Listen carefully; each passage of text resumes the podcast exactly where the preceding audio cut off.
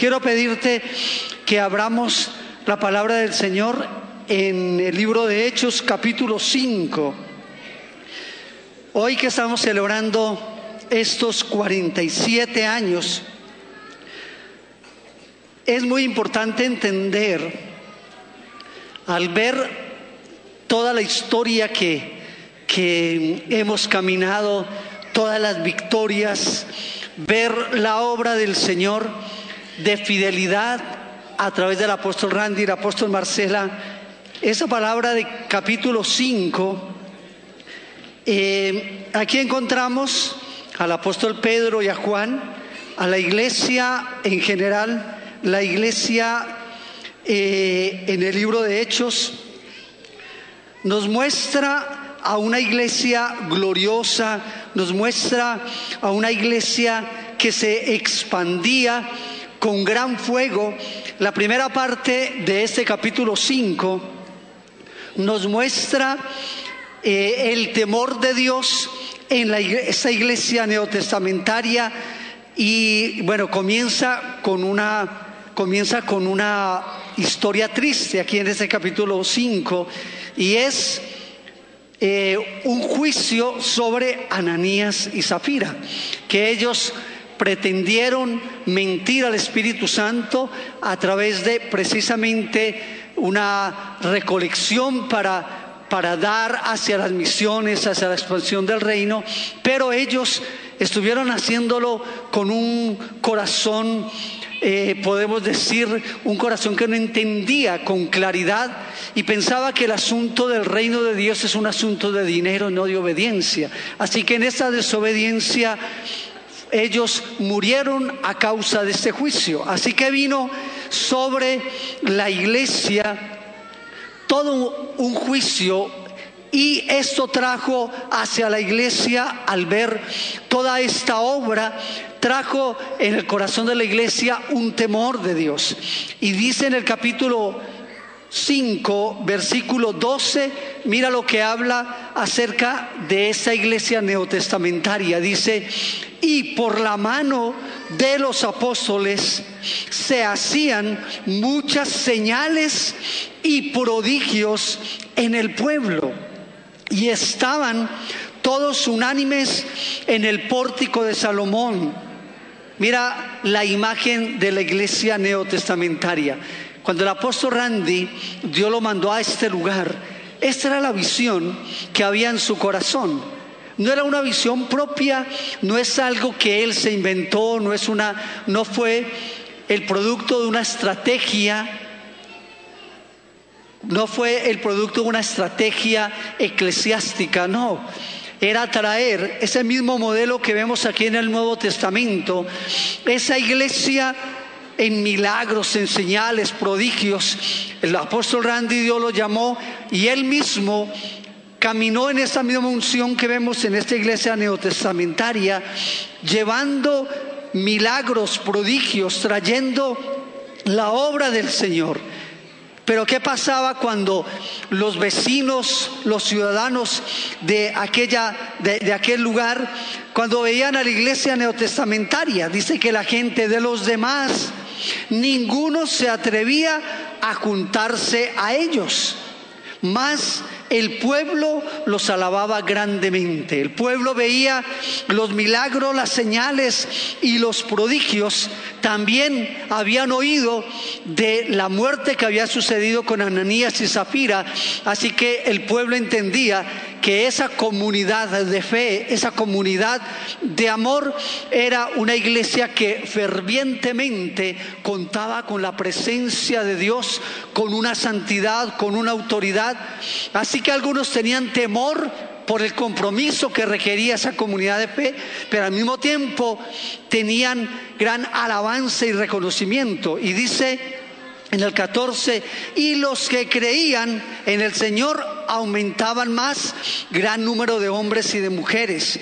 Así que dice que traían los enfermos en las calles y los ponían en las casas, en las camas, en los lechos, para que al pasar la sombra de Pedro, a lo menos su sombra cayese sobre ellos y fueran sanados. Venían de las ciudades vecinas, venían de todo lugar y a raíz de esto las autoridades religiosas, las autoridades eclesiales, las autoridades civiles quisieron acabar con todo esto y quisieron destruir, porque ellos pensaban, eso es una secta, eso es un grupo cualquiera. Así que ellos echaron mano a Pedro, echaron mano a Juan, lo metieron a la cárcel, quisieron callar la voz de su iglesia, que la iglesia no siguiera expandiéndose, pero de noche vino un ángel y abrió la cárcel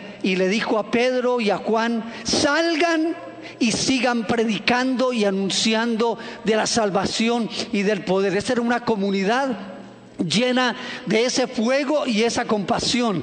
Así que en la mañana los sacerdotes mandaron a buscar a los apóstoles, pero ellos ya estaban predicando afuera, en la parte pública, profetizando, ministrando, sanando enfermos.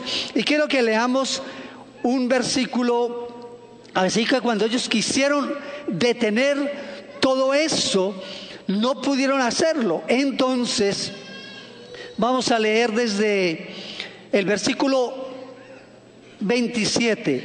Cuando trajeron, los presentaron a Pedro y a Juan los presentaron ante el concilio y el sumo sacerdote le preguntaron diciendo, ¿no os mandamos estrictamente que no enseñaseis en ese nombre? Y ahora habéis llenado a Jerusalén de vuestra doctrina y queréis echar sobre nosotros la sangre de este hombre. Respondiendo Pedro y los apóstoles dijeron, es necesario obedecer a Dios antes que a los hombres. ¿Qué es lo que esa, eh, este pueblo y esa gente quería hacer? Detener a la iglesia. Dios me habló algo en mi corazón. 47 años, 47 años sembrando, llevando la palabra del Señor. Hay muchos que piensan que la iglesia no es algo más que el producto de unas personas que se reúnen en un lugar para comenzar un negocio, como muchos señalan. Pero mira lo que estos hombres trataron de detener ese movimiento. Y aquí hay un hombre que se llama Gamaliel en el versículo 34. Cuando quisieron detenerlo, mira lo que dice aquí. Eh, versículo 33. Ellos, oyendo esto, se enfurecían y querían matarlos. Entonces, quiero que leamos este versículo 34. Entonces, levantándose en el concilio un fariseo llamado Gamaliel, doctor de la ley, venerado de todo el pueblo, este fue el hombre, el mentor de Pablo. El apóstol Pablo creció a los pies de Gamaliel, que era un doctor de la ley. Así que cuando todo este concilio, que eran los mismos que habían dado muerte a Jesús, que habían crucificado a Jesús, ellos estaban pensando, vamos a matar, a acabar a Pedro para que se acabe esta secta. Y mira lo que dice este hombre. Gamaliel dice, entonces levantándose en el concilio un fariseo llamado Gamaliel, doctor de la ley, venerado de todo el pueblo, mandó que sacasen fuera por un momento a los apóstoles. Y luego dijo, varones israelitas, mirad por vosotros lo que vais a hacer respecto a estos hombres. Porque antes de estos días se levantó Teudas, diciendo que era alguien, un hombre que se levantó con un grupo de 400 personas, diciendo que era alguien. A este se unió un número como de 400 hombres, pero él fue muerto y todos los que le obedecían fueron dispersados y reducidos a la nada. Cuando murió Teudas, se dispersó, y dice aquí Gamaliel, dice, se dispersó y se redujo a la nada. Después se levantó Judas, el Galileo, en los días del censo y llevó en pos de sí a mucho pueblo, pero pereció también él y todos los que le obedecían fueron dispersados. Y oja este pensamiento. Y ahora os digo, apartaos de estos hombres, dejadlos, porque si este consejo o esta obra es de los hombres, sé que se desvanecerá, mas si es de Dios, no la podréis destruir. No seáis tal, tal vez hallados luchando contra Dios. ¿Qué es lo que quiero decir aquí? Lo que está diciendo Gamaliel, ese argumento que trajo ese doctor de la ley que era, mire, cuando es, si esto es de hombres, el tiempo va a ser una prueba, no va a subsistir. Una vez muera su cabecilla, su fundador, todo se va a esparcir, va a perecer y no va a prosperar. Pero le dijo a Gamaliel, a estos del concilio, pero si esto es de Dios, nada la podrá detener. ¿Qué es lo que estamos viendo hoy, 47 años después? ¿Qué estamos viendo? Estamos viendo que no fue, Randy fue usado por Dios fue llamado por Dios el apóstol Marcela para establecer esta obra, pero esta obra no es de ellos. Esta es una obra del Señor. Y Dios ha establecido a la misión, ha establecido las iglesias, comunidad de fe, ha establecido esta misión, una misión de Dios. Y como Jesús dijo, le dijo a los discípulos que cosas mayores que lo que Él hizo haréis vosotros. Y ese es el tiempo en que estamos hoy. Dios nos ha llamado a ser parte. Tú y yo estamos hoy en una nueva estación del cumplimiento, del establecimiento de esta obra que Dios llamó Comunidad Cristiana de Fe, la Federación de Iglesias de Iglesias Comunidad Cristiana de Fe, Misión Suramérica, Dios nos ha llamado para establecer, para levantar una iglesia gloriosa, una iglesia levantado levantada con autoridad. Me gusta lo que dice en ese versículo donde dice que los discípulos salieron y se hacían milagros, prodigios y señales, orando por este tiempo, orando por esta celebración. Hoy el Señor me dijo, esta es una estación de levantar una generación que se va a mover en milagros, en prodigios, en señales. Es una nueva estación donde los jóvenes, donde las nuevas generaciones serán levantadas, como vemos este cuadro de Hechos capítulo 5. Cada cada vez que yo oía al apóstol Randy predicar, compartir de este libro de Hechos, este fue el corazón, este fue el modelo que Dios le dio al corazón de Randy para ver una iglesia no solamente es que se reunía para dar enseñanza, sino para moverse en el poder del Espíritu Santo de Dios. Eso es lo que Dios llamó porque esa iglesia y esa misión no fue establecido por hombres, Así como lo dijo Gamaliel, porque es Dios mismo el que ha establecido, el que nos ha levantado, el que nos ha llamado. Este es un asunto de Dios siempre, así como Randy, Dios hoy está llamando a hombres y mujeres, a familias que se levanten y le digan, Señor, aquí estamos, aquí estamos para seguir expandiendo, para seguir multiplicando, para seguir llevando, porque su iglesia es indestructible, como Jesús dijo, porque Él es el que ha establecido, porque Él es la cabeza de la iglesia y las puertas del Hades no pueden prevalecer contra su iglesia. Estamos en una nueva estación. Así como el Señor le dijo a Josué, así como estuve con Moisés, estaré contigo. Así como el Señor estuvo con Randy, estará con nosotros. Es una nueva estación, es un nuevo tiempo de multiplicación. Dios nos ha hablado de haber entrado y no estamos hablando de un tiempo temporal, estamos hablando de una estación en el espíritu, de haber entrado a una nueva estación de expansión y de crecimiento en nuestras vidas, una aceleración de parte de Dios para ver lo que nunca hemos visto. Esta es una nueva estación y un nuevo tiempo de parte de Dios, donde Dios quiere que caminemos como iglesia en ese modelo que vimos ahí en el libro de Hechos, una iglesia que se, que se, movía en una unidad, que se movía en una autoridad, que se movía a través de señales, milagros y prodigios en una expansión, en una extensión. Dice la palabra del Señor que en este nivel de iglesia, como Dios trajo y levantó a la iglesia neotestamentaria, es lo que Dios quiere traer y despertar una comunidad de creyentes que se expande y que trae de parte de Dios el poder de los cielos, el poder del trono, la expansión del reino de los cielos. Quiero pedirte que te pongas de pie. Vamos a decirle al Señor Dios, aquí todo, todo tiene que ver con hombres y mujeres, obreros del Señor dispuestos.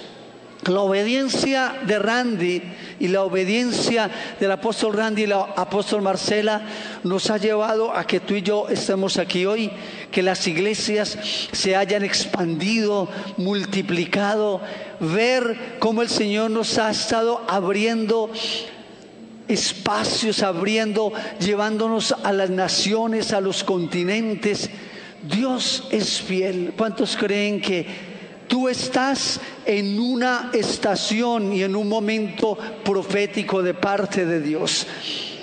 Padre, vamos a hacer esta oración juntos. Amado Señor, yo te doy gracias por tu fidelidad. Y hoy, Señor, te digo, heme aquí, Dios, úsame. Soy obrero, listo para ser enviado. Padre amado, te doy gracias por esta estación y esta época y esta temporada en que tú me has llamado. Gracias Señor por esta estación de crecimiento, de multiplicación. Gracias amado Dios por una unción de expansión. Úsame, oh Dios, y llévame, oh Señor, para cumplir tu voluntad. Hay algunas personas en esta mañana que nos acompañan en este lugar. La palabra del Señor dice que Jesús murió en la cruz por ti y por mí. Él vino para pagar el precio de nuestro pecado, de nuestra iniquidad. Él vino a morir en la cruz tomando el lugar tuyo y mi lugar. Y la palabra del Señor nos dice que solo hay una manera, solo hay una forma de poder ser perdonados y poder acercarnos a Dios nuevamente y es a través de reconocer a Jesús en nuestro corazón, de arrepentirnos de nuestros pecados, de aceptar la obra de Jesús en la cruz del Calvario por nosotros. Este es un momento en que tú te reconcilies con Él, que tú puedas nacer nuevamente. La Biblia lo llama nacimiento de nuevo, nacer de nuevo.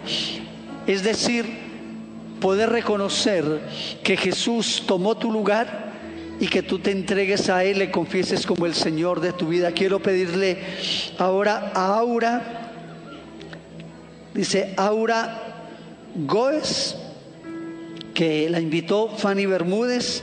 Fanny, invitaste a tres personas hoy, Juan Carlos Bermúdez, a Rosalena Bermúdez, todos son familia, la familia Bermúdez en medio nuestro. ¿Dónde están?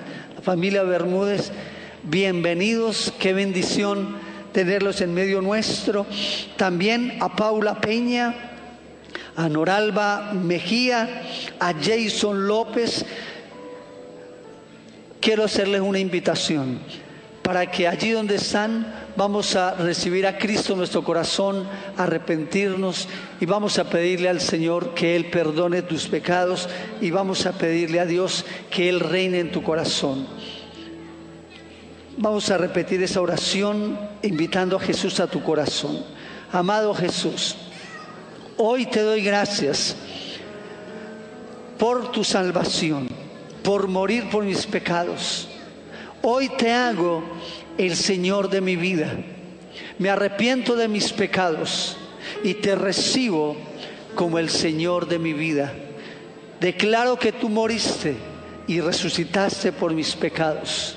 Gracias por el regalo de la vida eterna en el nombre de Cristo Jesús. Amén. Demos un aplauso a nuestro Rey.